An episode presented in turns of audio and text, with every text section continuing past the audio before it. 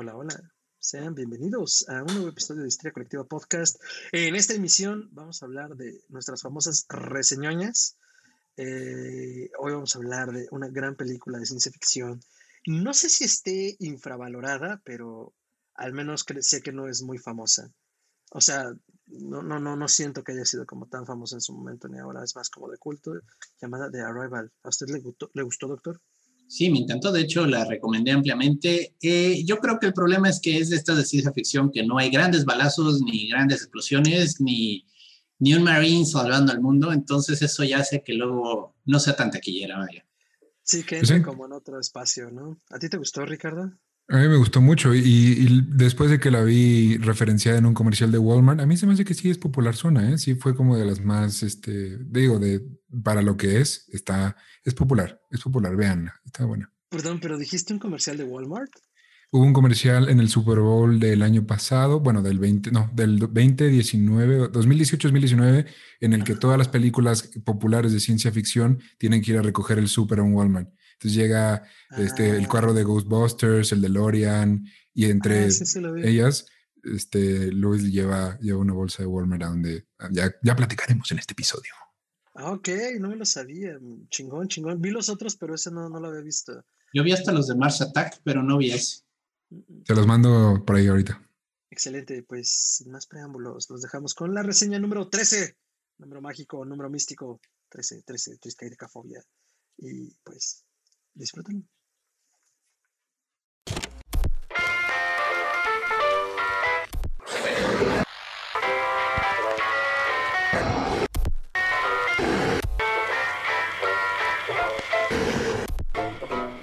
Es histeria colectiva.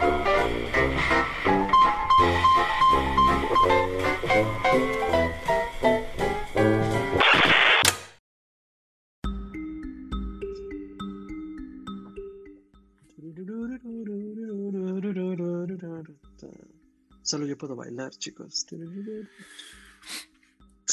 Esto es Histeria Colectiva, el programa donde Fernando Santamaría y el Dr. Braham se sientan alrededor del círculo de invocación para abrir la caja de Pandora y volarse la tapa de los sesos platicando sobre ficción, magia, ocultismo, casos supernaturales, literatura y todo lo que tenga que ver con la cultura del horror. Buenos días, buenas tardes, buenas noches, donde sea que se encuentren y a la hora que se encuentren viéndonos y o escuchándonos. Muchas, muchas gracias por hacer sintonía con 100.000 megabytes de potencia, eso no tiene ningún sentido, transmitiendo desde el piso 33 de Evil Inc. en la Ciudad de México. Les saludamos desde la cripta mohosa de Histeria Colectiva. Si son trabajadores esenciales, muchas, muchas gracias por mantener el mundo girando. Cuídense mucho, quédense en casa. Si no pueden quedarse en casa, cuídense mucho y cuiden a otros, ya saben. Nunca ha sido muy bien visto estornudarle en la cara a la gente y hoy menos que nunca, entonces no lo hagan. Y pues nada, Esperemos que el mundo no se caiga a pedazos tampoco este año. Si pasamos el 2020, yo creo que pasamos el 2021. Y sin más preámbulos, quiero presentar a la mesa reñoña que hoy me acompaña. Abajo de nosotros, enfrente de ustedes, el hombre, el mito, la leyenda, el doctor Braham. Doctor, ¿cómo está? Estoy muy bien, un gusto estar con ustedes. Eh, ya está un poquito trillado al decir, seguimos en esta situación de crisis. Pero seguimos, doctor. Pero seguimos y sin embargo seguiremos. Pero bueno, las cosas lucen mejor, hay optimismo y ahora pues estamos con toda la intención de echarle toda la carne al asador con nuestras reseñas de películas favoritas. Así es, y antes de anunciarla, aunque ya está más anunciada que anunciado Man, porque ya estuvo en la cortinilla, ya estuvo en el intro y ahora está en nuestras pantallas, pero queremos mantener el misterio de la caja de Pandora. Pero antes de eso, a mi izquierda, su derecha y lo que sea, Ricardo Medina. Ricardo, ¿cómo estás? Muy buenas tardes, está de regreso. Eh, oye, ¿sabes qué estaba pensando? Que decías como, güey, eh, es que el corporativo Evelyn desde el piso 32, pero si estamos en el mismo piso no tiene mucho sentido que estemos en Zoom. Así que, por cierto, este, ya, ya, ya estamos rentando un piso más y ahí estamos haciendo país de queso. Entonces, para todo lo, para, para la gente. Es solo, de Calacas. Y un, es todo un piso solo para eso. Así, así de lo tenemos. Este, gracias por tenerme de regreso eh, aquí y, por hacerme ver esta película. Esta sí se las agradezco porque la tenía en mi lista y ahora por fin ya la pude ver. Y Listísimo. ¿Eh? ¿Qué onda? Oye, pero si dices que estamos en el mismo piso, tienen que entender que pues eh, son los es la situación del home office, o sea, estamos en el mismo piso, pero cada quien su cuadrito, entonces oficinas distintas. Cada quien su cubículo. Bueno, yo tengo una oficina, no lo ven, pero de fondo tengo reforma y Uy, sí. por eso pongo Y reforma te tiene a ti. Y el ángel de la independencia al lado, ¿no? Ah, sí, sí, aquí, aquí lo tengo, sí. Entonces, excelente, pues eh, ni más ni menos y sin más preámbulos, nuestra reseña. Sin spoilers, sin spoilers, los primeros minutos, ya lo saben. ¿Qué vimos esta vez, doctor? ¿Qué hay en la caja de Pandora en las reseñas de hoy? Bueno, de la caja de Pandora sale The Arrival de, Villeneuve- de Villeneuve. Es que por un momento dudé, ¿cómo, cómo le pusieron en español a esta película? Que La sí llegada. La llegada. La es, la, es la llegada, pero, Bueno, pero por fin, en, en mi por fin país. le pusieron un título decente, porque siempre son así como que No, pero en España son las flipantes aventuras de Abbott y Costello en, en la Tierra. Sí, no, y, y Beetlejuice ha de ser este juego de escarabajos. Ándale. Pero, dato curioso, y esto me pasó porque me tardé en encontrarla en Netflix, no es The Arrival, es solo es Arrival, llegada, punto. Arrival. Pequeño detalle. Sí, película, pues ya con su, su tiempo, ya es viejita, se encuentra en Netflix. ¿Ahí la encontraste, Ricardo? Sí, está en Net- ahorita, al momento de grabar esto, está en Netflix. Ok, es una película que a mí me reventó la cabeza. Confío que a Fer y a Ricardo también. Cada quien va a dar su opinión breve ahorita sin spoilers. Yo la verdad no, no había visto otras películas de este señor. Es un director muy interesante. eh, vale mucho la pena su obra en general. Este, gente que es más clavada en el cine me han dicho que tiene dos, tres películas poco conocidas que vale mucho la pena ir buscando. Yo la verdad pues me quedé con este y con el remake que hicieron de Blade Runner. Sin embargo, el señor tiene una sensibilidad muy especial. Me gusta mucho cómo maneja la ciencia ficción. Ahora nos va a dar pronto Dunas, que yo espero que le va a quedar rock and rollera. Eh, pero bueno, hablaremos de Dunas cuando salga Dunas, que todavía en esta situación pandémica es una discusión complicada de cuándo ocurrirá. Oh, Eh, The Arrival. Sí va a ocurrir. Ya le metieron mucho dinero. Arrival, ¿de qué trata sin spoilers? Bueno, pues es el clásico ¿qué pasaría si? de la ciencia ficción. ¿Qué pasaría si de repente de la nada comienzan a descender platillos voladores gigantescos y sin más ni más se estacionan? Y nada de que bajan los marcianos de We Come in Peace y comienzan a matar gente o Clatu Barada Nictus, onda el día que la Tierra se detuvo. O sea, ahí se quedan y no pasa nada. Y entonces, pues, todo el mundo comienza a preguntarle, bueno, ¿qué? ¿Qué quieren? ¿Qué quieren? Y la película se basa mucho en esto, o sea, ¿qué quieren? ¿Qué quieren? ¿Cómo lo logran descifrar? ¿Qué dificultades se encuentran en el camino para entender lo que ellos quieren decirnos? Es muy interesante. Y, a- y yo la verdad aprecié mucho, uno, el tropo de el monstruo que viene a comernos, no, lo- no abusan de él. Dos, este, el problema que envuelve tratarte de comunicar con algo que no es de este planeta. Y de hecho lo comentan desde el inicio, desde un punto de vista amigable, los científicos. O sea, es que aquí en la Tierra puedes hacer mucha conversación, porque pues, aunque no hable el idioma, pues papá, mamá, hombre, mujer, perrito, comida, vaya, son cosas que compartimos en este mundo, en esta existencia humana, ¿no? Cuando llega algo que pues no es remotamente similar a nosotros, comienza a haber una dificultad muy fuerte de identidad, de quién eres, cómo percibes las cosas, sentidos tan simples, ¿no? O sea, nosotros tenemos sentidos de, y suponemos que todos los que nos encontramos van a ser iguales, ¿no? Cita viaja a las estrellas, el capitán Kirk romantizando ahí con todas las chicas que se encuentran en el espacio, ¿no? Pero la película como que sí te, sí te hace cuestionarte, o sea, ¿qué tanto nos asegura que una especie de otro planeta va a ser siquiera remotamente familiar a los humanos, ¿no? Siquiera va a tener eh, algo similar, o sea, obviamente inteligencia sí tienen, se subieron una, a varias naves y llegaron aquí a decirnos algo, pero ¿cómo? ¿Cómo nos comunicamos? Y la verdad abordan el problema de muchas maneras, es muy interesante la película.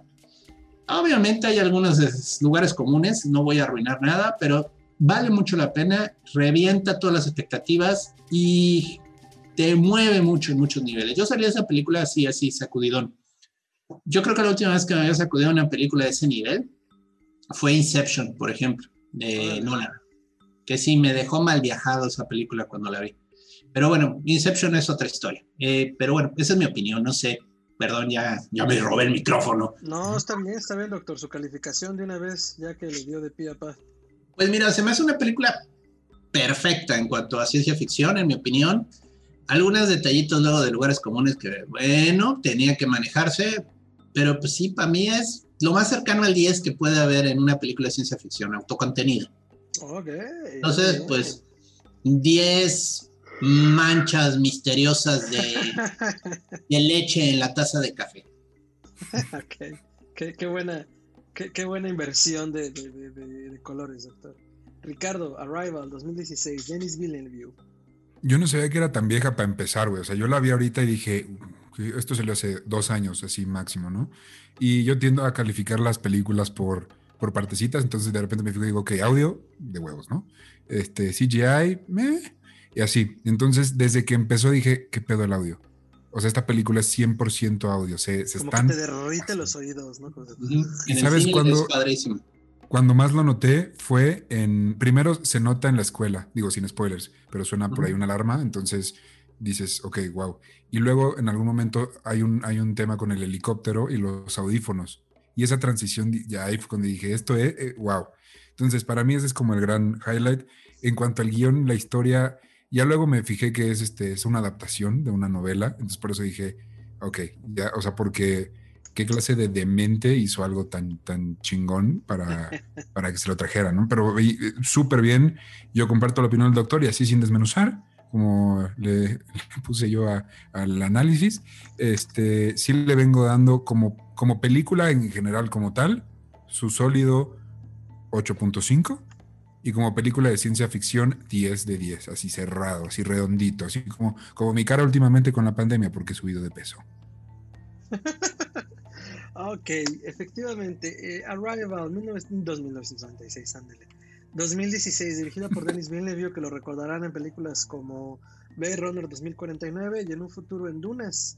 Como bien decía el doctor, básicamente sí es eso, la historia de la vida, porque ese es el, el, nombre del relato original corto escrito por Ted Chiang, que si no me equivoco, no estoy muy seguro si lo reeditaron en algo llamado Exhalación o contuvieron el cuento corto en una serie de cuentos en una compilación llamada Exhalación del mismo autor.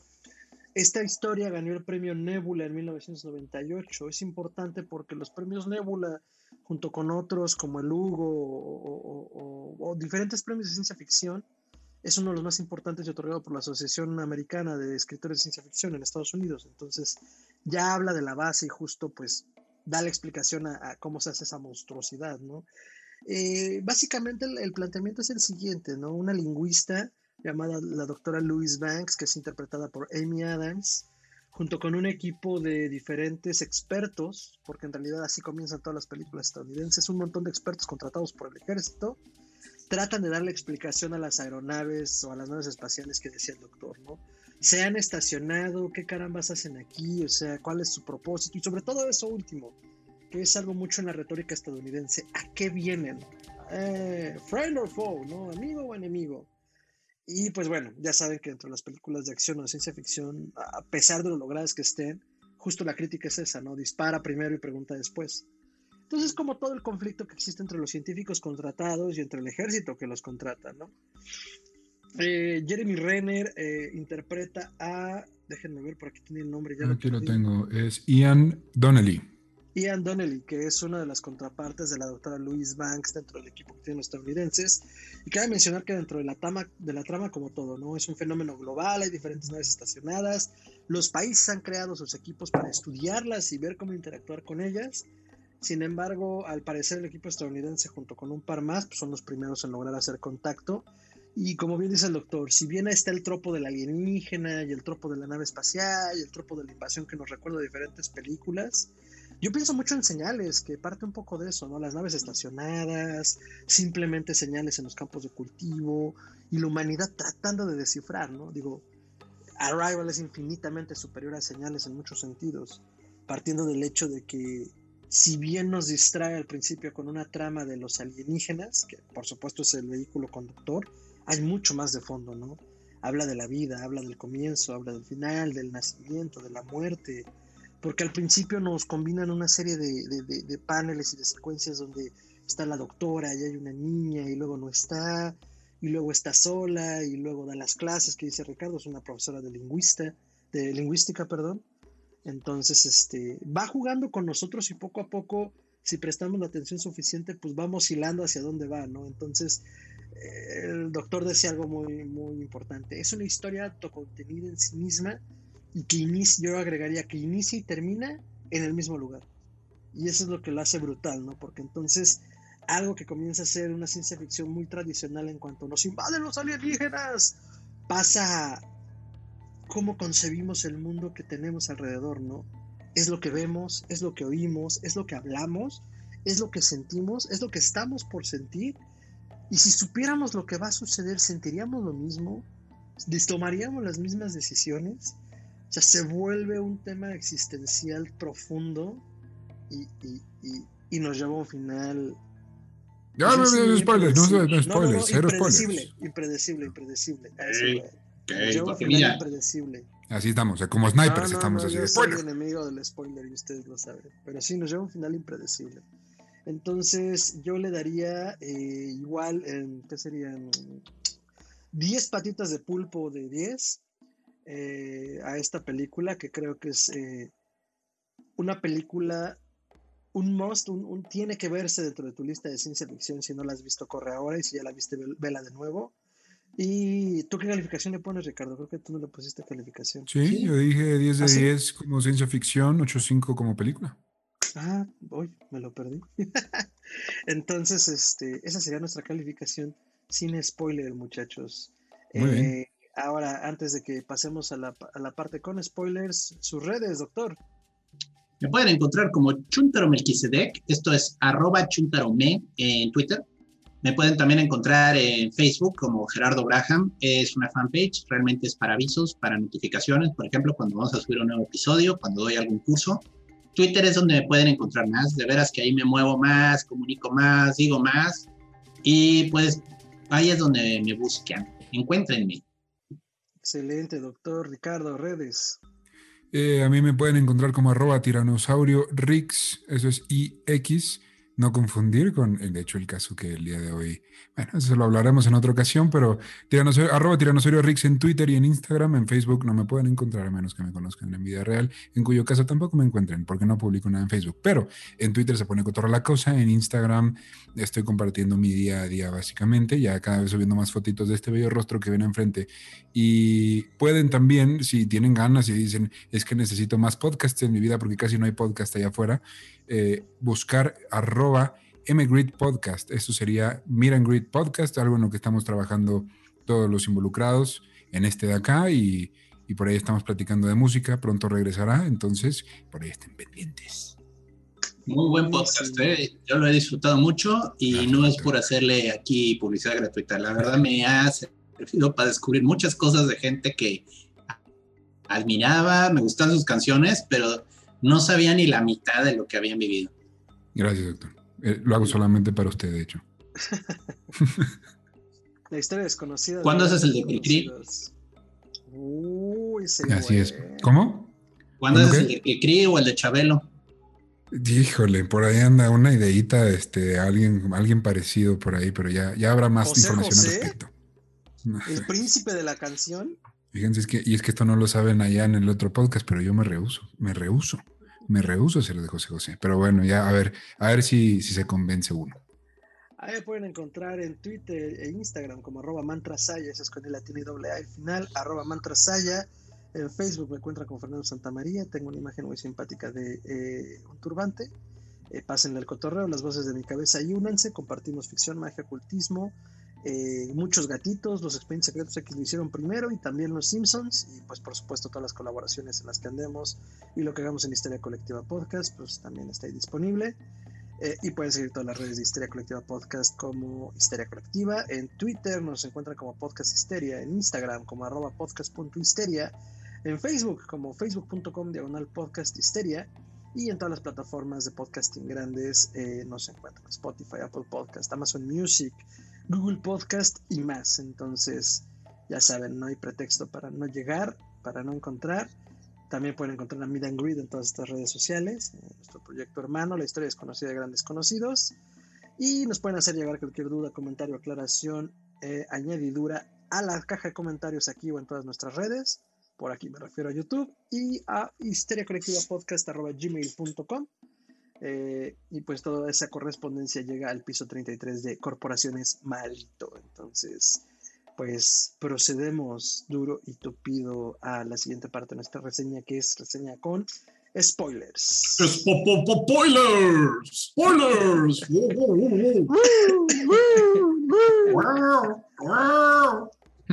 Excelente, es la alarma de spoilers, ni de cerca es la alarma sísmica, no corra, no salga de casa, aviente al gato.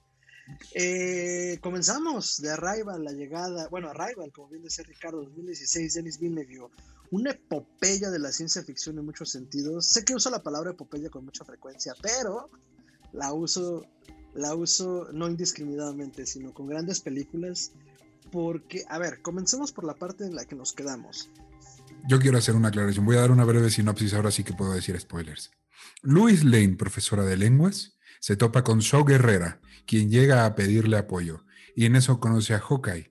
Y entonces juntos estos Avengers slash Rogue One Squadron Suicida tienen que hablar con un huevo. De eso va la película. De nada. De nada. De nada. No sé por qué agregaste Rogue Squadron. Porque Rogue es Guerrera. ah, Rogue One. Ya, pues, pues sí, sí, sí, lo tenía que sacar de mi sistema porque conforme iban saliendo, ¡Su Guerrera! Ya sabes, pero bueno, ahora sí, puedes continuar. Disculpa la interrupción. Protagonizada por Jeremy Renner, Amy Adams y Carl Whittaker, que ustedes lo ubicarán como So Guerrera y yo lo ubico por sus 400 papeles en películas de acción noventeras. El ojo más colgado del cine de acción. eh, ¿Es Whittaker? Eh, Whittaker, Whittaker, no sé, perdón, se habla español. Soy rey de mi idioma, déjame en paz. Eh, justamente se enfrentan ante una aventura de proporciones enormes porque eh, el, principal problema con esto es que empiezan a aterrizar las naves en puntos distantes y puntos aparentemente eh, sin sentido y sin relación alguna. Las tenemos tanto en Rusia como en Estados Unidos, como en Sudamérica, como en África. Y si bien hay otras películas que tienen una explicación muy simplista, M. Night Shyamalan que estoy viendo, ¡Oh, se aterriza lejos de cuerpos de agua! Aquí en realidad no. Lo único que tenemos es que llegan y comienzan a decodificar diferentes señales que vienen en las naves tratando de encontrar algún sentido. Logran entrar a la nave y se encuentran con unos simpáticos extraterrestres, no, que es un adjetivo calificativo muy chistoso para los extraterrestres que aparecen, porque en realidad vemos solo como dos entidades enormes, ¿no? Dos entidades enormes. como pulpos gigantes. Como pulpos gigantes, como manos gigantes, no sabemos qué son a los que nombran simpáticamente a Abbott y Costello. Doctor, ¿quiénes eran Abbott y Costello? Abbott y Costello eran un grupo de comediantes que aquí en México fueron copiados por Viruti y Capulina. Técnicamente, Viruti y Capulina son el Abbott y Costello gringos, pero versión 4. Era ese papel, ya saben, el tipo más tonto, el tipo más serio, y Abbott y Costello tienen unas gemas cinematográficas como Abbott y Costello contra Drácula, Abbott y Costello contra Frankenstein. De veras, no fue Capulina el primero en hacerlo. Abbott y Costello fueron los primeros en hacerlo. ¿Se me quiere decir que Capulina y Viruta fueron el equivalente a los camisas negras para el rock estadounidense? Solo no sé. sí, doctor. Sí. Eh, qué horror, doctor, qué espanto. Que yo cuando escuché ese chiste, vamos a ponerle a Abbott y Costello, dije, hay, hay, muchas, hay muchos duetos que pudieron haber elegido. Pudieron haber dicho Martin y Luis, que ya hay por ahí, pueden a mí no quería aprender quiénes fueron. Simon, perdón, Simon y Garfunkel. O sea, y Costello se me, se me hizo la opción rápida y fácil, así como... Eh, tiene que Habla un poco de lo, de lo que pensaba el autor, o sea, esto es culpa del autor. El punto es que solo ven dos siluetas, son una pareja. No les consta que siempre son los mismos, esa es otra que no saben, porque solo son manchas muy irregulares detrás de un como vidrio. Entonces no entienden perfectamente quiénes son, pero parece que son dos, siempre aparecen dos. Se comunican a través de manchas en este vidrio que separa el ambiente de donde están los humanos de lo que están ellos. Es como si en las puntas de sus manos pudieran exprimir tinta. Tinta. Tinta. Es que está, y es que eso es algo que creo que lo platicamos en algún momento. Siempre en todas las películas ciencia ficción llega el alien, eh, cuidado con el ovni, siempre, siempre son algo completamente mundano. O tienen, o son una figura humanoide, o son, en este caso, un calamar. ¿Y qué hacen los calamares y los pulpos? Sueltan tinta. De hecho, si están en YouTube y Fer se agacha, por ahí se ve su oración. Eh, la puso de fondo, ese circulito. Esa es la tinta. Lo, lo, fácil habría sido hackear las computadoras y se comunican a través de magia tecnológica y entonces transmiten su mensaje, ¿no? Pero el verdadero problema, y esto es lo interesante del papel de la lingüista, es que están tratando de comunicarse con este lenguaje de manchas que sí tiene coherencia. O sea, de nuevo, sí tiene coherencia. Está muy bien pensado.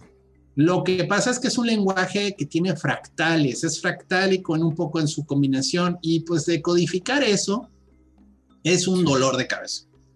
Otros países están tratando de hacer esfuerzos de otro modo. Creo que los chinos les estaban enseñando a jugar este Go. Este, los rusos estaban, no sé, intentando otra estrategia, pero el punto está de que cada, cada país está en esta carrera contra el tiempo porque no saben si les van a entregar un secreto militar. O sea, aquí estamos entrando en el tropo lugar común de los alienígenas tienen tecnología superior y nos pueden destruir, pero también nos lo van a dar, ¿no? Que, me, fui topando como con detallitos que, fui anotando justo por ahí. Eh, si me regreso poquitito, justo cuando va empezando, que vemos que esta señora es, es, profesora, empieza a hablar de cómo nació el portugués a su clase, que además tiene cuatro pelados, ¿no? Empieza a portugués, nació en Galicia, no sé qué, y en eso, intentando explicar el, el origen de una lengua, es interrumpida por la forma de comunicación más moderna que son, empiezan a sonar todos los celulares. Y eso a lo mejor yo me lo estoy sacando de no sé dónde, y me lo inventé, pero se me hizo algo así como, ok, o sea, intentando ver dónde nació la forma de comunicación de una civilización, ahora es interrumpida por esto que, que pues ya todos somos muy adictos, ¿no? Al celular. Y, y después, justo en, la parte que está ahorita contando, doctor, de, de que todas las naciones están involucradas, ¿qué, ¿qué hacemos? ¿Y cómo se están comunicando? Y están colaborando unas con otras, güey. Y al mismo tiempo están viendo las noticias y el papel de baño se acabó. Y están empezando a saltar los oxos, güey. Entonces, y me, hizo, la me hizo recordar a, ahorita la pandemia y cómo empezó. No, están tan, no estaban tan perdidos de cómo íbamos a manejar una crisis. El pánico, pero bueno, eh, yo lo que quisiera anotar antes de que sigamos avanzando es que cuando la narración comienza, ella, eh, Amy, está como sobreviviendo al estrés postraumático de haber perdido a su hija. Te lo cuentan muy brevemente, como en una serie de imágenes, así como del famosísimo flashback en el cual pues se ve que la acompañó a través de un cáncer, bueno, la vio nacer, la cuidó, creció y ya en una edad adolescente le da cáncer. Y está atendiéndola en el hospital y la ve morir. Y ella despierta en su casa sola y está con una depresión tremenda por esta hija que se le fue, ¿no? Al menos así comienza la película. Ese es el planteamiento original de la historia. Te convencen que ella está sufriendo la pérdida de esta hija y que no tiene muchas razones de seguir, no se encuentra, ¿no? Entonces, bueno, le llega este, queremos que nos ayude en un proyecto ultra secreto y la llevan ahí a hablar con Abbott y Costello, que de nuevo, no es fácil porque parte del problema, y es lo que ella explica, es que los seres humanos partimos de identidad. Podemos hablar de nuestros ojos, podemos hablar de nuestra boca y eso te va generando idea de correlación en palabras. Pero incluso el órgano con el que nos comunicamos, que es nuestra voz, nuestra garganta, la epiglotis, las cuerdas vocales, todo esto pertenece a un mismo grupo. ¿No Igual se que, ¿Mm? Perdón, ¿no se te hizo que cuando hablaban los, los calamares hablaban cetáceo, güey? Pues, como buscando a Nemo, ¿no? Ah, sí, había que los estaba tratando de grabar también, o sea, estaba tratando de entender qué decían. Pero al final es un especie altamente inteligente que también está tratándose de comunicar con nosotros. Lo que pasa es que sus órganos por los que se comunica, dado que parece que ellos viven en un medio acuoso, no te queda claro si es agua donde están flotando ellos o un gas, les permite estar enviando estas señales flotantes, ¿no? Entonces, ellos comienzan a tomar fotos de esto y a tratar de entender lo que están diciendo. Y bueno, ahí en la imagen que tiene Rich abajo, pues está precisamente Amy mostrando en una una pantallita así tipo pintarrón, ¿no? O sea, palabras y que ellos le contesten y a partir de ahí comienza a haber un intento de comunicación que sí es muy frustrante. o sea, la primera parte de la película es frustrante porque no es claro, o sea, si están logrando algo, ¿no? Es muy lenta al inicio en ese sentido. Pero ahí también, ¿sabes qué me encantó, güey? Que, perdón que te interrumpa, pero cambian, cuando te presentan el, se estacionó la nave, Primero dicen, no son pendejos tampoco, los calamares no se van a estacionar en Texas, les van a disparar en cuanto los ven, pero van y se estacionan en Montana, el lugar más X. Yo creo que eso sí fue decisión del director que dijo, ¿dónde podría ser lo más random que habríamos dicho? ¿Por qué en Montana, güey? En Montana. pudo haber sido Oregon, ¿no? Para el caso. Ándale, alguno de esos, ¿no? Oh, eh, alguno de esos. Pero también eliminan este tropo, voy a usar su palabra. Eh, de, ay, es que la navecita tiene que tener luces, güey. Y tiene Ah, que no, tener... No, es un huevo de piedra. Parece un mouse así súper estilizado de Apple, carísimo. Es Que un así- mojón. Y-. Ay, doctor. Sí. Y yo dije, yo dije que es un 10, pero sí le encontré un que sí dije, mm, mm, no creo. Dejan que Hawkeye alce la manita y empiece a, a limpiarle el polvo al huevo. Y ¿Cómo que qué tiene, güey? No la tocas. De por sí ya van en, en- en como en trajes de estos que se ven atrás de mí, así súper de espaciales. Ah, sí, güey, tócalo. No. ¿Qué tal Ya que la te respiraste, güey. O sea, no le veo No, iban llegando. No sabes en qué, estado, en qué espacio lejano, no en qué lejano estado. Detente. Sí. No sabes de qué culo espacial salió esa. mierda? Entonces, o sea, no, no la tocas. No la tocas. Este fue le tocó, nadie le, dije na- la- nadie le dijo nada. Bueno, mira, Entonces- pudo haberse quitado el casco y haberla lamido y entonces ya habría estado hiper redneck. O sea, mira, recuerda, siempre puede ser peor. Sí, sí, Dejémoslo sí. así. Entonces, bueno, ya comienzan a generar todo este equipo a partir de esta experiencia cercana, obviamente llena de militares, donde, doctor, dígame qué es eso, güey, no sé, acabo de llegar, aguántame tantito, dame cinco minutos con él. Y entonces comienzan a explorar, como ya planteó el doctor, justo todas estas posibilidades, ¿no? Todos los países tienen su equipo y, contrario a lo que se podría pensar al menos al inicio, comienzan a cooperar nutridamente para tratar de revelar cada uno por su cuenta qué está, qué está pasando, ¿no? Estaban cooperando en el sentido de que no podían comunicarse. Entonces, más bien era como de, oye, mano, y si nos juntamos para ver si entendemos, pero se veía que si uno hubiera logrado conseguir la información de volada, no habría dicho nada. Ah, no, sí, sí, no, no. Yo digo, comenzaron a cooperar, no que estén cooperando bien. o sea, solo lo intentaron. Y bueno, eh, eventualmente conforme van avanzando, tienen como más y más acceso tanto Donnelly como Banks a, la nave para poder generar esta interacción. Donnelly se quita el traje, perdón, Banks se quita el traje, se dan cuenta que el ambiente no es tóxico, que de hecho está bastante fresco y se puede respirar oxígeno. Entonces comienzan a hacer ya diferentes pruebas y a mapear cómo van pudiendo estas representaciones abs- abstractas y fractales, comienzan a ver que sí hay unos patrones, que sí se están generando oraciones, con la magia de los lingüistas. Comienzan a entender que hay un idioma. De repente, de repente jaló esa profesión y de repente dijeron como, oye, ¿y si le hablamos a alguien que sepa, pues, hablar? ¿Y sabes cuál fue su brillante idea? Sacar un pintarrón y escribir hello. Pues sí, pero luego traducir lo que les pusieron. A los Y es demás que no se les había ocurrido, güey, perdón. Es, no eso fue lo que se me hizo raro de la- del guion. O sea, también pensé, dije, bueno, pues, ¿y, y no hubo algún soldadito que haya hecho como, oye, güey, pues si le rayamos aquí en algo? Pero lo hacen muy bien. Y esta idea, digo, sé que ya vamos a llegar, si no es que ya estamos ahí, pero esta manera en la que empiezan a descubrir que se comunican con estos aritos y que dice como, güey, no es una oración como de izquierda a derecha, como la leemos. Ajá. Esto es una idea que contiene fracciones de varias cosas, güey. Es un y no tiene un inicio y un final, es un, eh, funciona como un todo. Se me hizo genial, güey. Es un palíndromo. O sea, se lee, en teoría se lee igual de izquierda derecha que de derecha izquierda. Ajá, En esta idea de que era solo un concepto, ¿no? Entonces. Eh, O sea, quiero, quiero, a lo mejor están pensando que hacemos mucho hincapié en este concepto del lenguaje, no solo porque es parte fundamental de la trama, sino porque quiero que piensen lo complicado que es que tratáramos de no pensar como pensamos y de no hablar como hablamos. O sea, toda esta concepción del alfabeto que tenemos, que heredamos de los fenicios, pero que al mismo tiempo la lengua que hablamos es una lengua romance, que tiene sus raíces latinas, que comparte raíces con el francés, el, españ- el, el italiano, ¿me explico?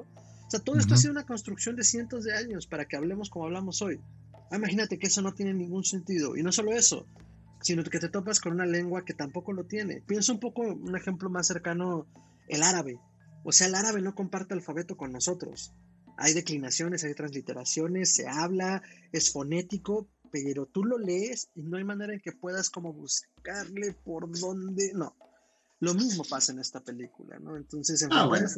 Ajá. ¿Quieres, ¿Quieres idiomas difíciles? El vasco o el catalán. O sea, son idiomas que, a pesar de que están en medio de la masa continental europea, Ok, ok. Sí, sí, son sí. complejos. O sea, los mismos lingüistas no tienen una explicación clara de por qué se generaron, de dónde vienen. Y, y es un idioma que aún así explica cosas, o sea, es un idioma hablado por humanos, explicado por humanos, que ellos, como quiera que sea, tienen esos conceptos en común. Lo que no es común es cómo dicen las cosas, cómo aglutinan, cómo comparten tiempos. Ahí es donde podría haber variaciones y pues, eh, los lingüistas se rascan la cabeza de, de dónde cambió esto, ¿no? Correcto. Pero aquí, Estamos, pero aquí estamos hablando de una raza y esto es lo bonito de la película. Quizás me voy a adelantar un poquito, pero es que es necesario entender esto. Miren, el modo en el que hablas es el modo en el que defines la realidad. Suena muy Carlos Cuauhtémoc Sánchez, pero entiéndalo por un segundo. Nuestro idioma es producto de lo que vivimos, es de lo que vemos, de lo que sentimos, de lo que experimentamos. Hay los, eh, vaya, los Inuit, el pueblo que vive en Alaska, tiene más de 50 palabras para explicar la nieve la nieve que pisas, la nieve que no pisas, la nieve eh, lenta, la nieve rápida, la nieve de cuidado, la nieve de la nieve amarilla. Pero bueno, el punto es, necesitas vivir en esa realidad para entender que puede haber tantas palabras para explicar la nieve, ¿no? Entonces, en el momento en el que te llega una especie que comienza a usar un lenguaje atemporal, porque eso es lo fuerte de esta historia, es un lenguaje que es palindrómico, palindrómico es que se le da igual al derecho que al revés pero no solo es así, es un lenguaje que el tiempo es un concepto de un constante presente, pero el futuro no es futuro, sino es un presente. Entonces, ¿qué ocurre? En el momento en el que comienzas a aprender un lenguaje, comienzas a generar conexiones nuevas en tu cerebro. Mientras más lenguaje sabes, más crece tu cerebro. Y de nuevo, no es que la cabeza te crezca, simplemente las conexiones cerebrales comienzan a aumentar. Entonces, aprender un nuevo idioma te hace más grande la mente, aunque no cambie la masa muscular eh, cerebral. Entonces, estos comienzan a entenderlo, pero en el proceso comienzan a reventarse la cabeza, comienzan a volverse locos. Técnicamente comienzan a tener episodios psicóticos entendiendo el idioma, porque es un idioma que les está forzando el cerebro a cambiar el modo en el que piensan. Y es, algo que aborda en, algún momento el personaje de Hawkeye, ¿no? Que voltea y le dice a, a Luis, oye, hay una teoría, no anoté el nombre, pero bueno, hay una teoría que habla justo de eso, de tú piensas, eh, más bien, la lengua que tú hablas, eh, ¿cómo es? Modifica cómo piensas, no modifica, pero define cómo piensas. Y es justo cuando ella tiene este sueño súper creepy, güey. A mí sí me sacó de un, qué pedo, que empieza a soñar que está hablando con él, pero luego voltea y le dice a, voltea y la cámara no muestra a quién le dice, pero le dice como, sí puedo hacer este trabajo. Y ya cuando la cámara voltea es el alien. Ah, me espantó un poquito el sueño. Pero... Pero sí, digo episodios psicóticos. Exacto. Literalmente eh, está perdiendo el contexto de lo real, de lo, de lo presente. Y se este obsesiona un poquito. Este idioma le está enviando a pensar más allá del presente como nosotros lo vivimos y comienza a tener este, episodios de alucinaciones bien raros. Ahora estamos hablando de los personajes que están teniendo contacto directo con los alienígenas, con el evento, que están, que son los más informados, pero dentro de la trama, pues también tenemos que entender que está todo el mundo alrededor, ¿no? Volviéndose locos. Sociedades volviéndose locos por el simple hecho de, güey, no estamos solos en el universo y no solo eso, nos están visitando, nos están hablando y al parecer, hashtag dicen que nos están dando algo, o sea, también la fragmentación de información que creo que todas las buenas películas de ciencia ficción, o al menos las que se respeten, manejan. ¿Cómo reaccionaría una sociedad ante el enfrentamiento de la simple idea de saber que no estamos solos en el universo? Es decir, ¿Sabes qué me, me, dio risa de eso? Que los cristianos empezaron a prender en fuego, güey. Dijeron, ¿saben qué? Y si prendemos la iglesia con todo, pues ya llegó Jesús. Pero qué aburrimiento, y si me prendo. Literal. Fue como, pues este ha de ser como Jesús, ¿no? Sí, pues eh, prendenle fuego a esta madre, güey. Pues llegó del cielo, ¿no? no, y es que es justo eso, o sea, creo que la primera película que lo aborda con éxito, o al menos que me gusta como lo hace, es Contacto, de 1994, con Jodie Foster y un jovencísimo Matthew McConaughey, y que eventualmente Matthew también hace el mismo planteamiento en la película de Interestelar, ¿no? Pero Contacto habla justo de las reacciones que tendría el mundo y tiene la película al menos, porque es un libro de Carl Sagan, es una novela de Carl Sagan, plantea cómo reacciona la sociedad, ¿no? Cómo reaccionan los comediantes, cómo reaccionan los presidentes, cómo reaccionan los medios de comunicación. Y que al final también eso es formativo de nuestra realidad. Entonces, no solo es la palabra hablada, sino la palabra hablada, digo, porque ahorita nos enfocamos a la historia de los protagonistas, pero es la palabra hablada y cómo se comunica. Entonces el mundo se está volviendo loco y así como eventualmente en The Arrival, justo por esta ansiedad y, que además que son operaciones manejadas por el ejército, existe todo este toda esta paranoia de, oye, es que si no ha demostrado que es amigo debe ser enemigo. Entonces, ahora sí hay que disparar primero y preguntar después, porque no sabemos a dónde puede escalar. Por lo cual, un soldado con iniciativa, durante todo este proceso de traducción, hace un atentado terrorista contra la nave, ¿no? Que yo tengo una queja, perdón, pero así como digo que es perfecta, hay, hay, veces que unas tías se salen. Y tomando en cuenta que esto es, uno, es la operación, esta es, esto, eh, the shit, the event, aquí valió madre todo, mandas a tus mejores fuerzas. Lo siento, pero sí sería. Y si mandas a tus mejores fuerzas, ya das por hecho de que no pueden tener contacto con el mundo exterior.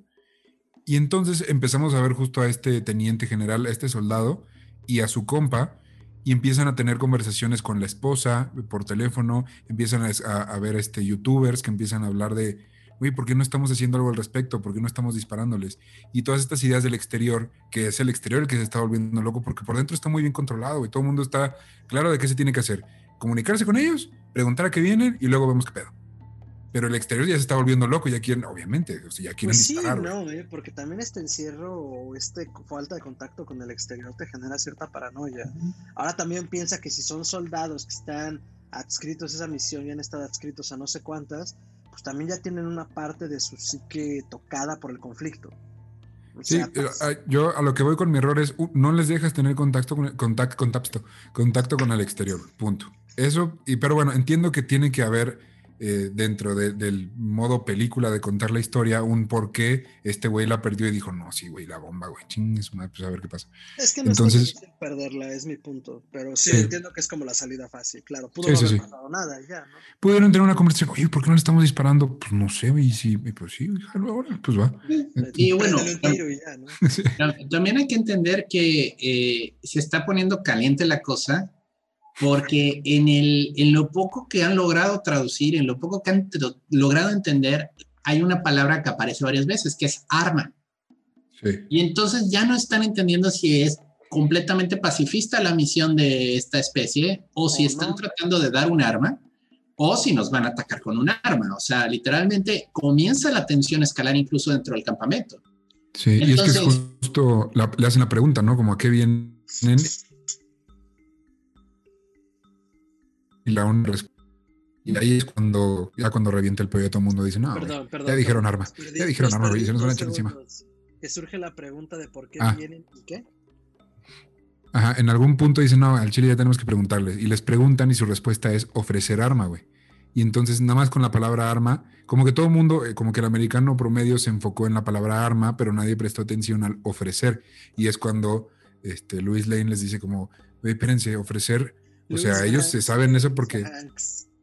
Esta, esta amiga, este, le dice, o sea, dicen ofrecer, pero realmente no, no, saben de sinónimos, entonces podría ser eh, otorgar, podría ser que están pidiendo un arma, espérense tantito.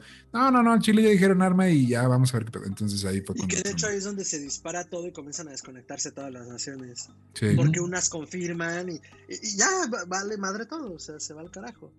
Sí. Sí, y ese es el punto difícil de la historia, o sea, porque ya parece que valió madres todo, ¿no? Sí. Eh, ocurre este accidente en el que uno de los mismos soldados que está ahí dentro colocó bombas dentro de la cámara donde estaban los eh, lingüistas tratando de comunicarse y, y bueno, Amy Adams logra detener la bomba, pero bueno, la verdad confió, el, ahí le falló un poco a ella, o sea, debió de pensar, güey, si estos cabrones pueden viajar por el espacio, esta bomba se van a reír de ella.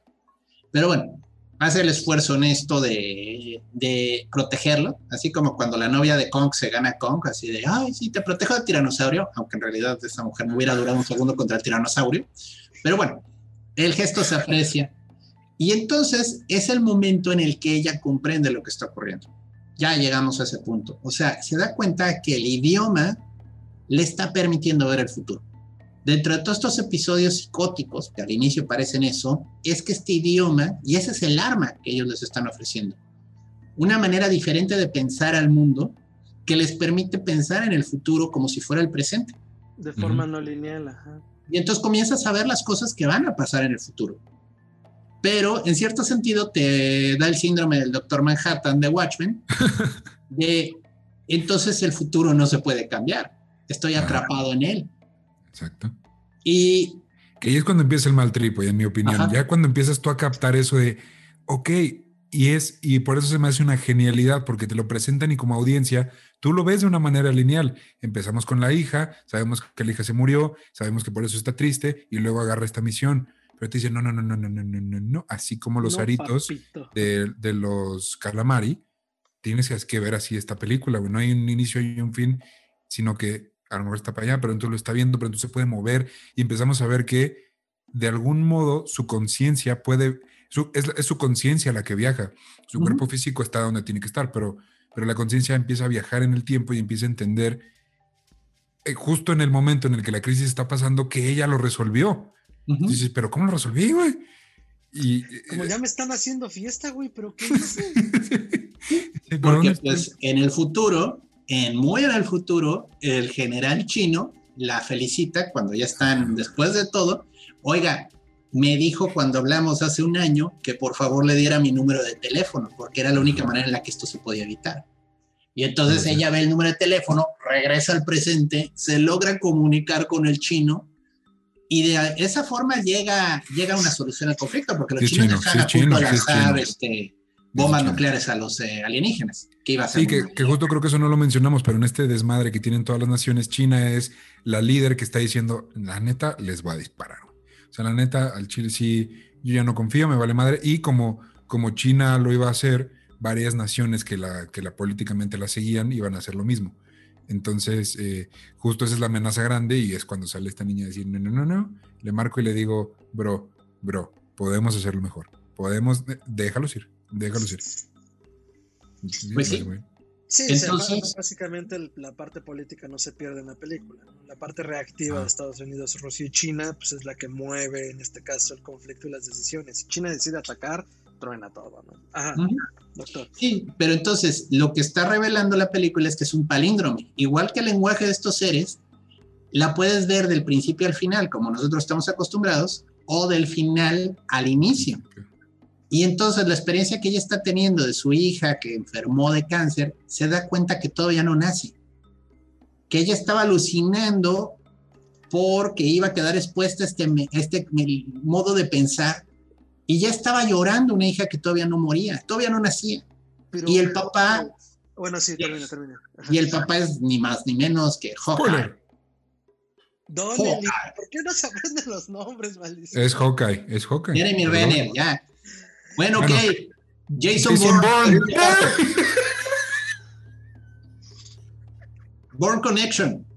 doctor, por eso lo quiero, por eso lo amo. Jinx. Si tuviéramos 12 años, lo hubiera dicho. has hablado ahorita de alucinación, pero es que lo cabrón es eso, no está alucinando. No. Está viviendo en, diferente, en diferentes momentos, tiempo, espacio. Lo cual me remite a Contacto y a Interestelar. Contacto, por un lado, además comparte toda esta estructura.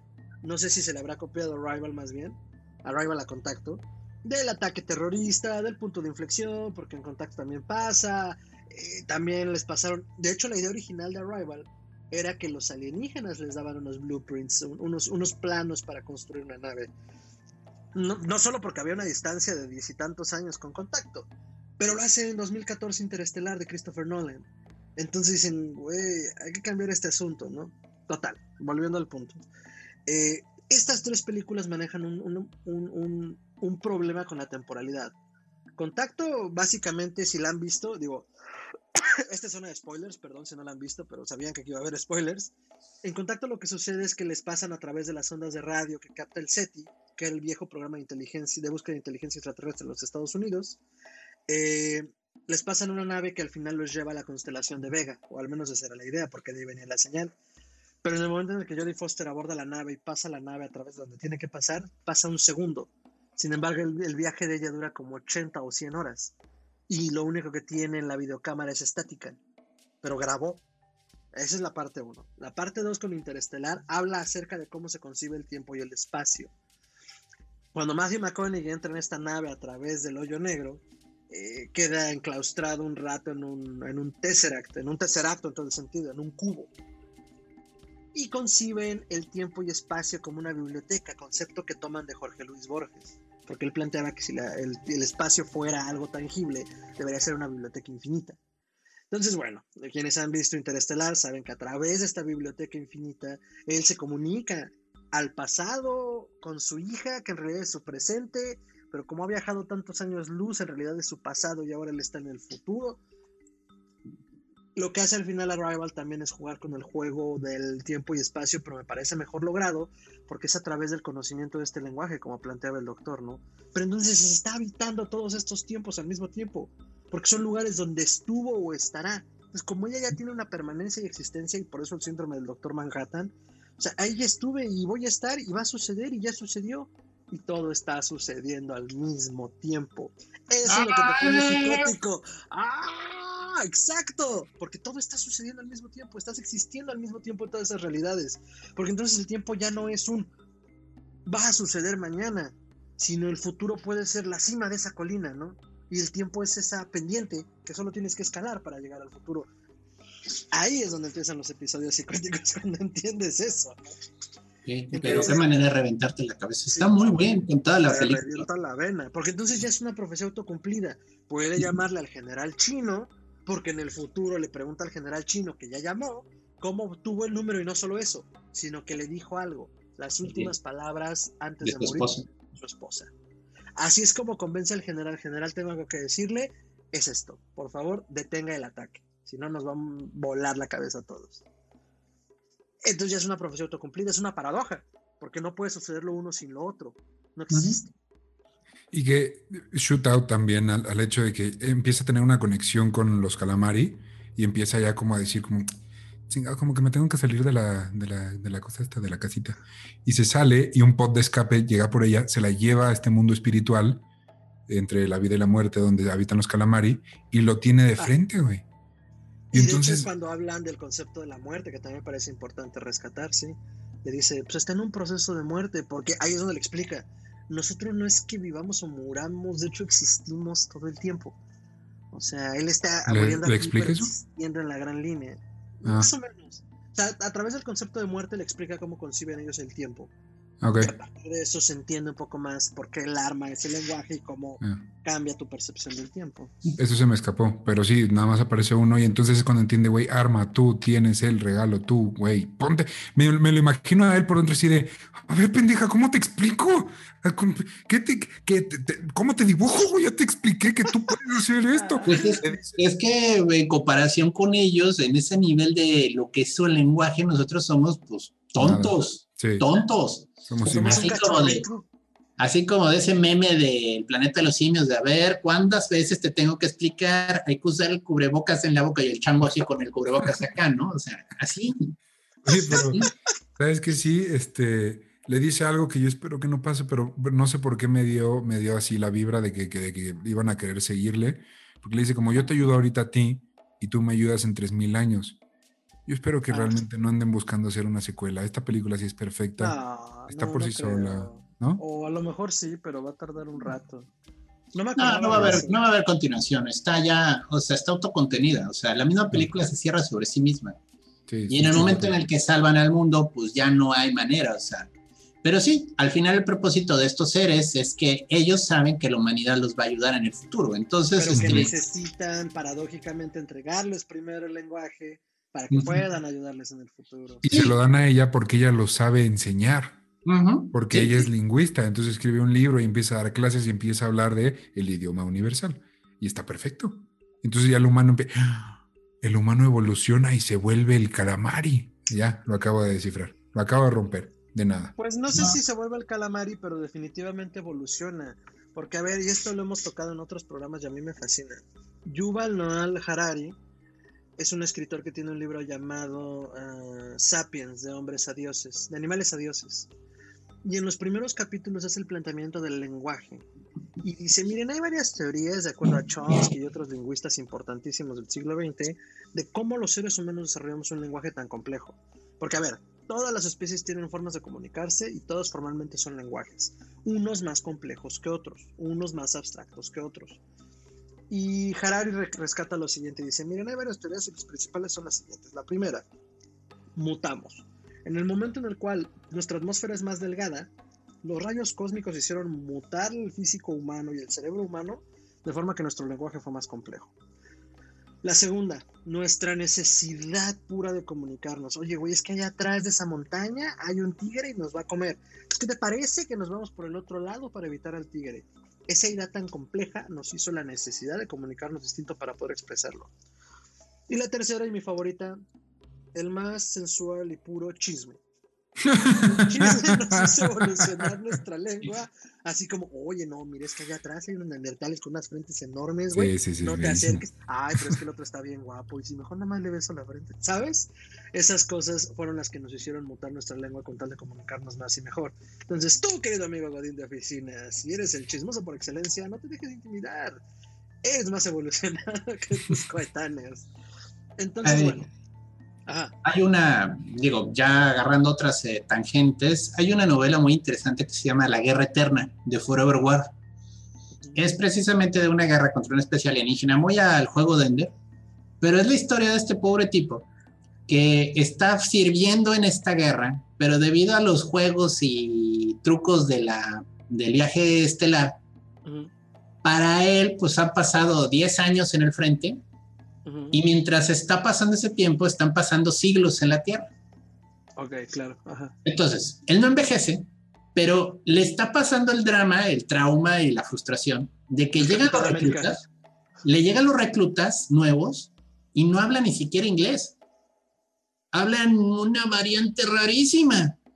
Y además con unas ideas hipercambiadas de lo que es lo correcto, lo incorrecto, la sexualidad, así un poco como el chiste de la de Demolition Man de, de Stallone. Uh, así. gran película, El Demoledor, con Wesley Snipes y Sylvester Stallone. Y, y, del mismo modo, vuelve a ver, o sea, él sigue en el frente otros cinco años y pasan otros 500 años en la Tierra y llegan todavía más raros, o sea, de plano es, yo ya me estoy volviendo viejo para esto, o sea, es así como Dios de mi vida, o sea, siguen cambiando, o sea. Perdón, doctor, me fascina la cantidad de referencias ochenteras que puedes decir en una frase. Yo capté for this shit. Arma letal 1, 2, 3 y 4. Es que imagínate, o sea, eh, velo así como nuestra historia, o sea, que de algún modo comienza una guerra en un periodo tipo conquista española, ¿no? O sea, y después los juntes con gente del periodo colonialista. Pero después llegan hippies y después lleguen millennials, o sea, de plano sí es así como, joder, que esto se está yendo al carajo rápidamente. Pero bueno, eh, es un poco esta visión del tiempo, o sea, el tiempo como algo que, que, tú normalmente en tu periodo de vida estás acostumbrado, pues en cierto sentido, a quejarte un poco de los jóvenes, pero vaya, no a ese nivel.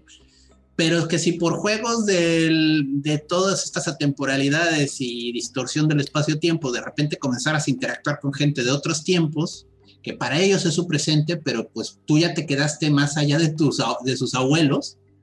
Eh, qué, qué, horror, o sea, qué horror, o sea, porque de plano, ¿cómo? Y, y es que eh, ese sentimiento me hizo, regresando a Rival, güey, cuando, cuando justo lo que empieza a decir es como yo ya sé cómo va a acabar este pedo y decido aceptarlo y abrazarlo, me, me da una, una incomodidad. Mi talk empieza a decir, bro, no te hagas eso. O sea, híjole, híjole, podrías decir que no, güey, podrías, podrías irte por otro camino, pero al final dice no, porque ya, de algún modo, mi conciencia ya lo vivió y así es, y tiene que ser así. Hace paz muy rápido con eso, güey. Siento que, que un humano común y corriente, ella no lo es, porque ahora ya entiende este, esta, el mundo, lo entiende de esta manera distinta. Pero yo, que sí soy un humano lineal, digo, pero no, no. Justo esa parte que tocaste a mí me mueve un chingo yo leí antes un otro cuento de Borges, porque Borges estaba loco y ciego, eh, llamado El lenguaje del Dios. Y era básicamente eso, en el lenguaje del Dios te relata, eh, creo que en primera persona, si no me equivoco, la historia de un guerrero jaguar que en una guerra maya es capturado y está en una prisión de piedra enorme de la cual es imposible salir. Y no solo eso, sino que en la prisión solo entra hacia el centro un haz de luz, es toda la luz que hay, porque es un óculo, y adentro está encerrado con un jaguar. Entonces, en el, de verdad. el hambre, sí, un jaguar de verdad. en el momento en el que el hambre le gane al jaguar, pues lo va a tragar, o sea, no puedes salir, vives con la ansiedad de que te va a tragar en algún momento y además está en la oscuridad y no puedes verlo, porque pues, el jaguar se camufla por naturaleza. Pero, si tú no lo puedes ver, él tampoco te puede ver a ti, entonces no, te haces jaguar tú.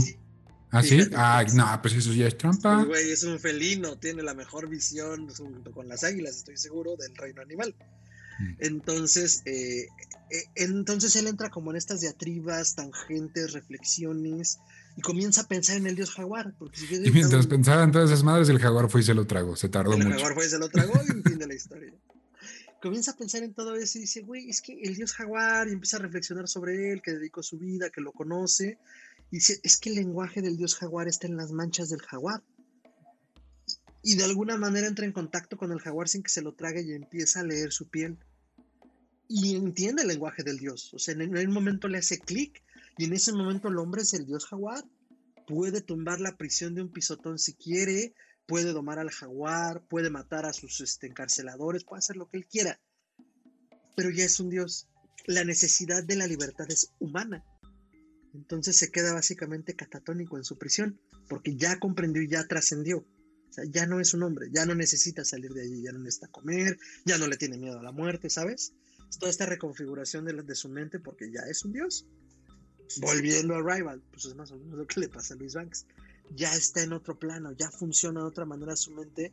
Y como dices, pues hace paz con eso, que a lo mejor tú, yo y quien sea no lo haría, pero, pero ella ya concibe el tiempo y la vida y la muerte de otra forma. Entonces es como lo que pase, lo que tenga que pasar y disfrutar el momento, ¿no? Y luego como el pajarito, pasa lo que tiene que pasar, no puede ser, ¿no?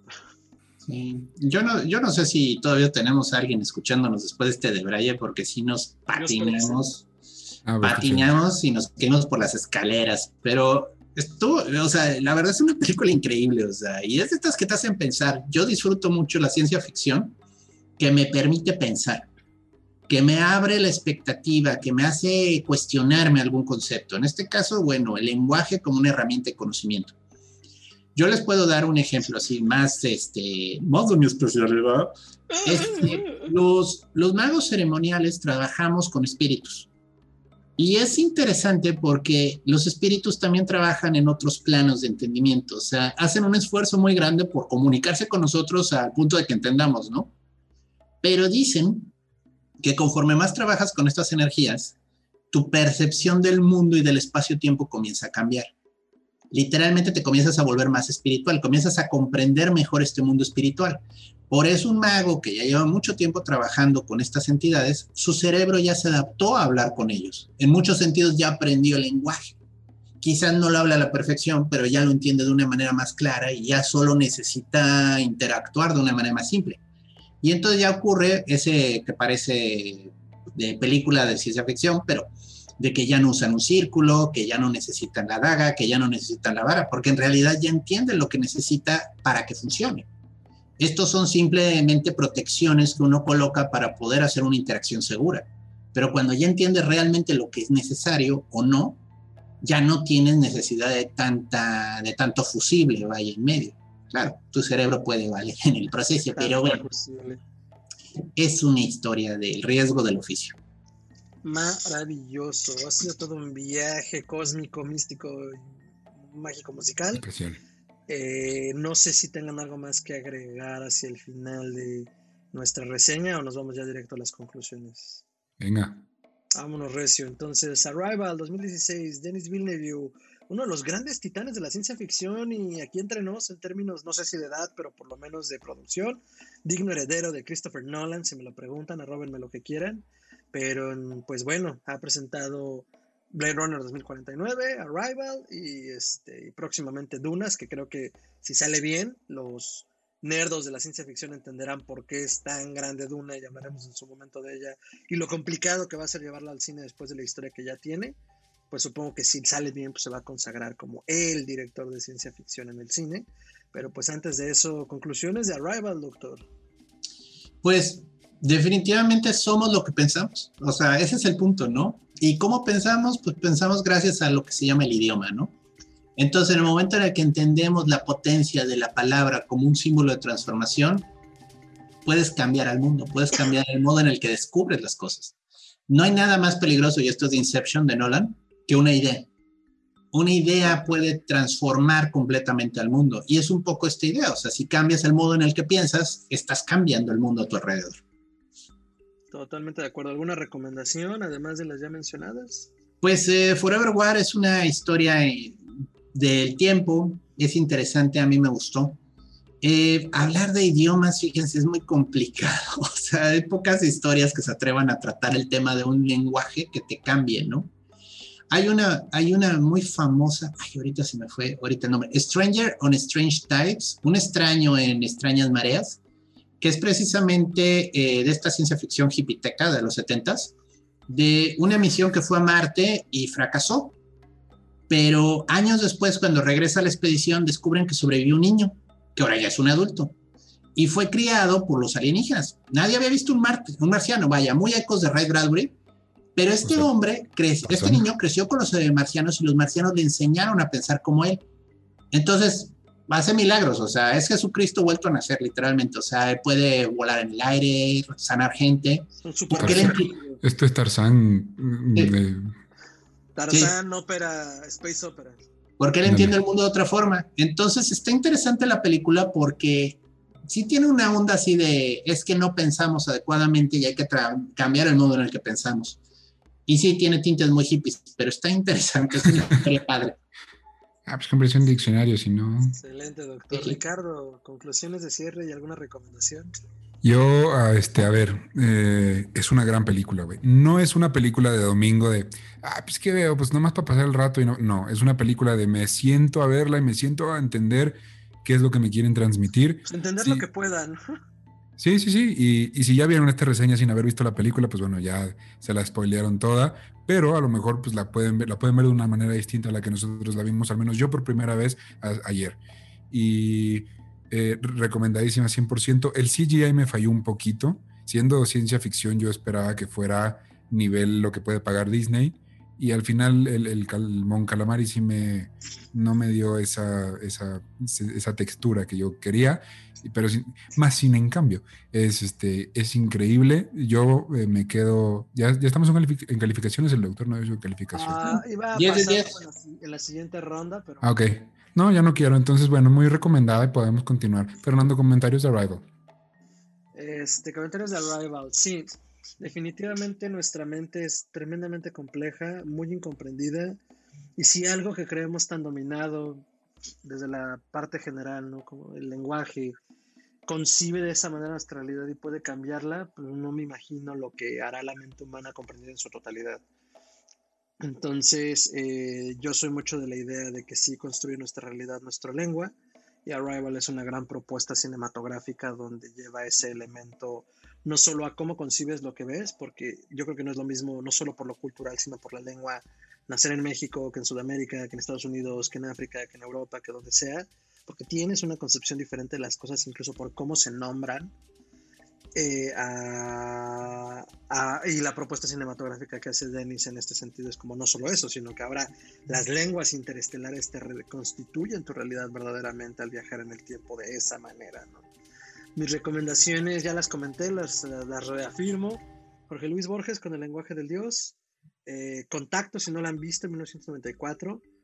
Eh, otro relato de Borges llamado El cuento de los jardines que se bifurcan, que ya he mencionado en otros programas, que es justamente también un viaje, un trip durísimo sobre los tiempos y sobre la toma de decisiones, pero vista desde, desde una forma muy poética. Y también desde la vista de la guerra, o sea, es muy interesante cómo nos preconciben estas ideas de cómo cambiar las cosas desde el punto de vista de los conflictos armados.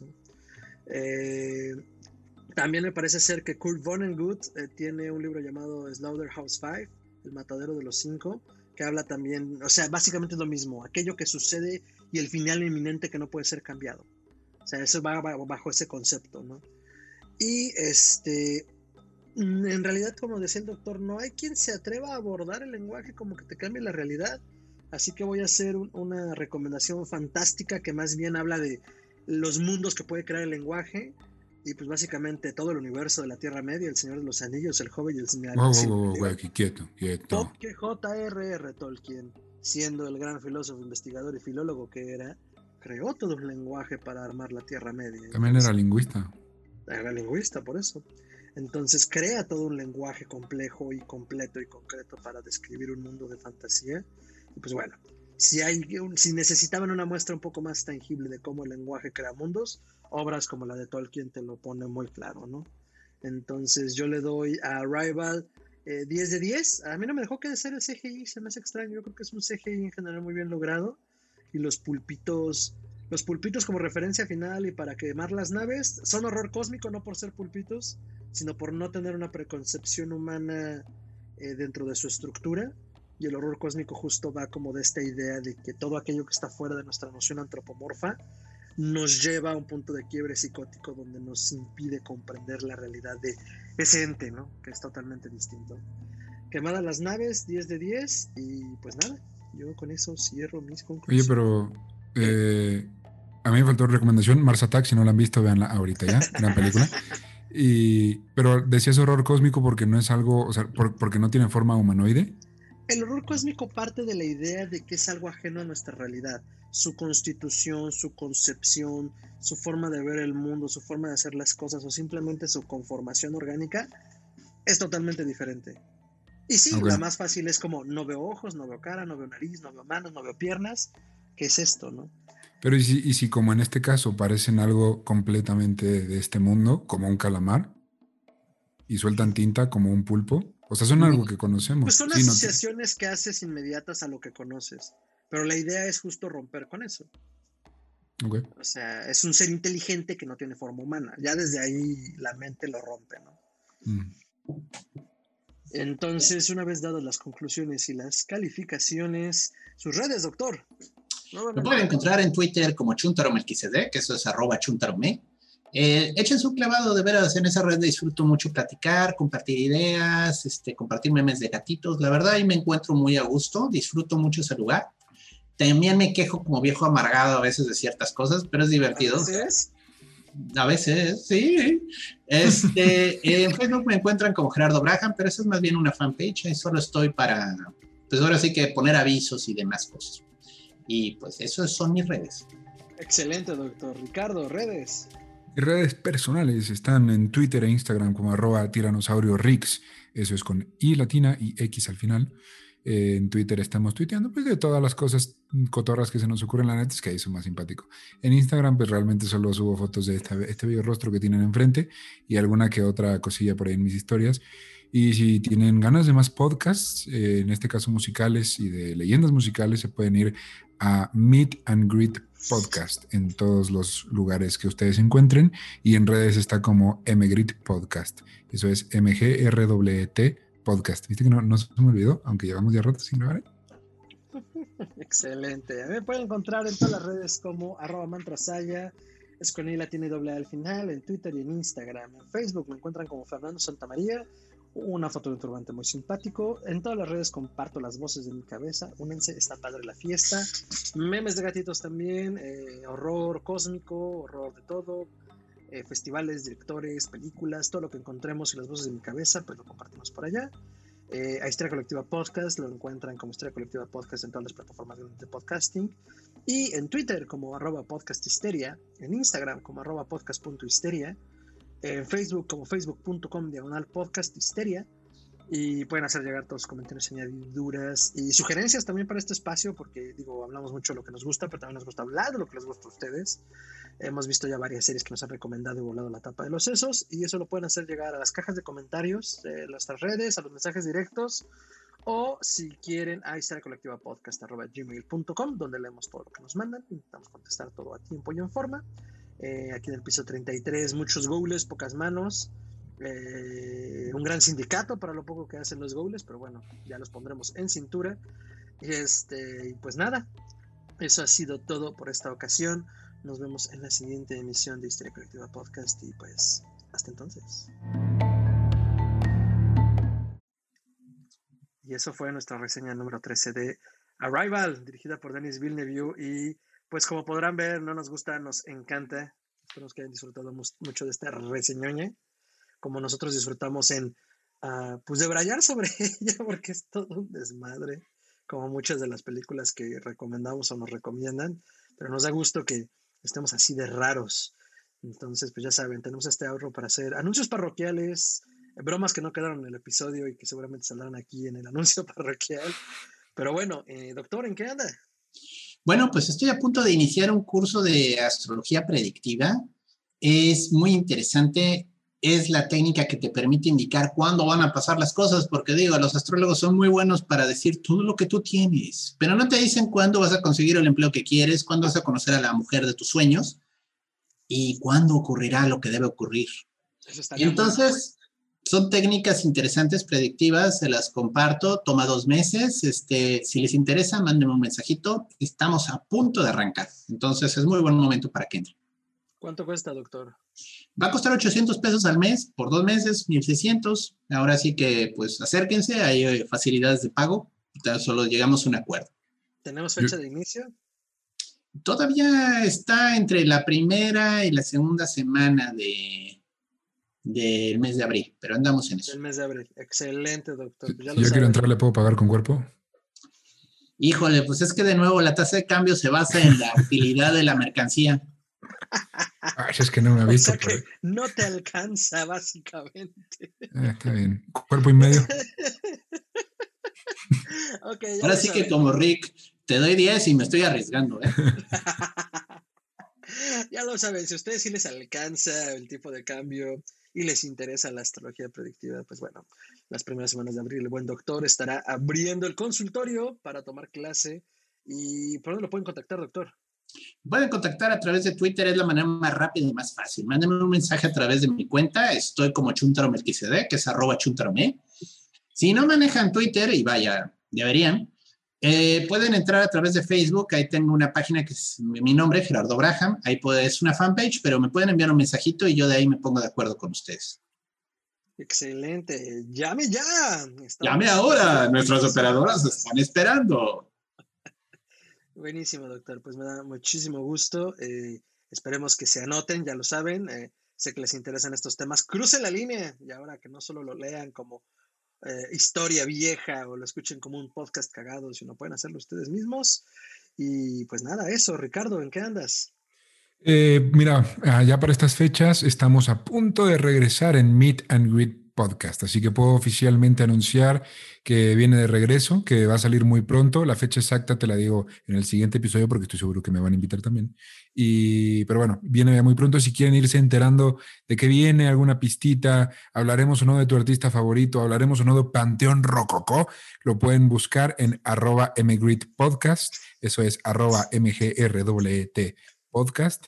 Y lo pueden buscar en todas las plataformas de podcasting como Meet and Greet Podcast. Ese es el primer cambio, creo que ya no, ya no hay ampersand, ya sabemos que se las complicamos, que no está en el teclado, que hay a quien no le sirve, así que ya es M-E-E-T and Greet Podcast. Entonces ahí sí lo pueden ir buscando, vayan a darle me en suscribo, me en campano, me en aviso, porque se vienen, no, va a estar, va a estar, yo no quiero hacerle más hype del que debería, pero va a estar durísima, güey. Escándala. Muy bien, entonces pues ya estamos puestísimos arrancan los proyectos, arrancan las clases, me arranco la cabeza. Qué mal sonó eso, olvídenlo. ¿Pueden editar eso? Ah, ah, yo lo edito, ¿verdad? Bueno, ya lo saben, entonces síganos en todas nuestras redes para seguir consumiendo contenido que les gusta y pues recomiéndanos, si les gustó este programa, recomiéndaselo a un amigo, pues nada, muchísimas gracias, nos vemos en la siguiente emisión y pues cuídense mucho, no les tornen a la gente la cara y si se besan, que se besen con alguien de confianza, ya saben, en esta época que no se vea mal decir, me voy a tomar mi distancia porque hay un virus en el aire. Entonces, cuídense mucho. Hasta entonces.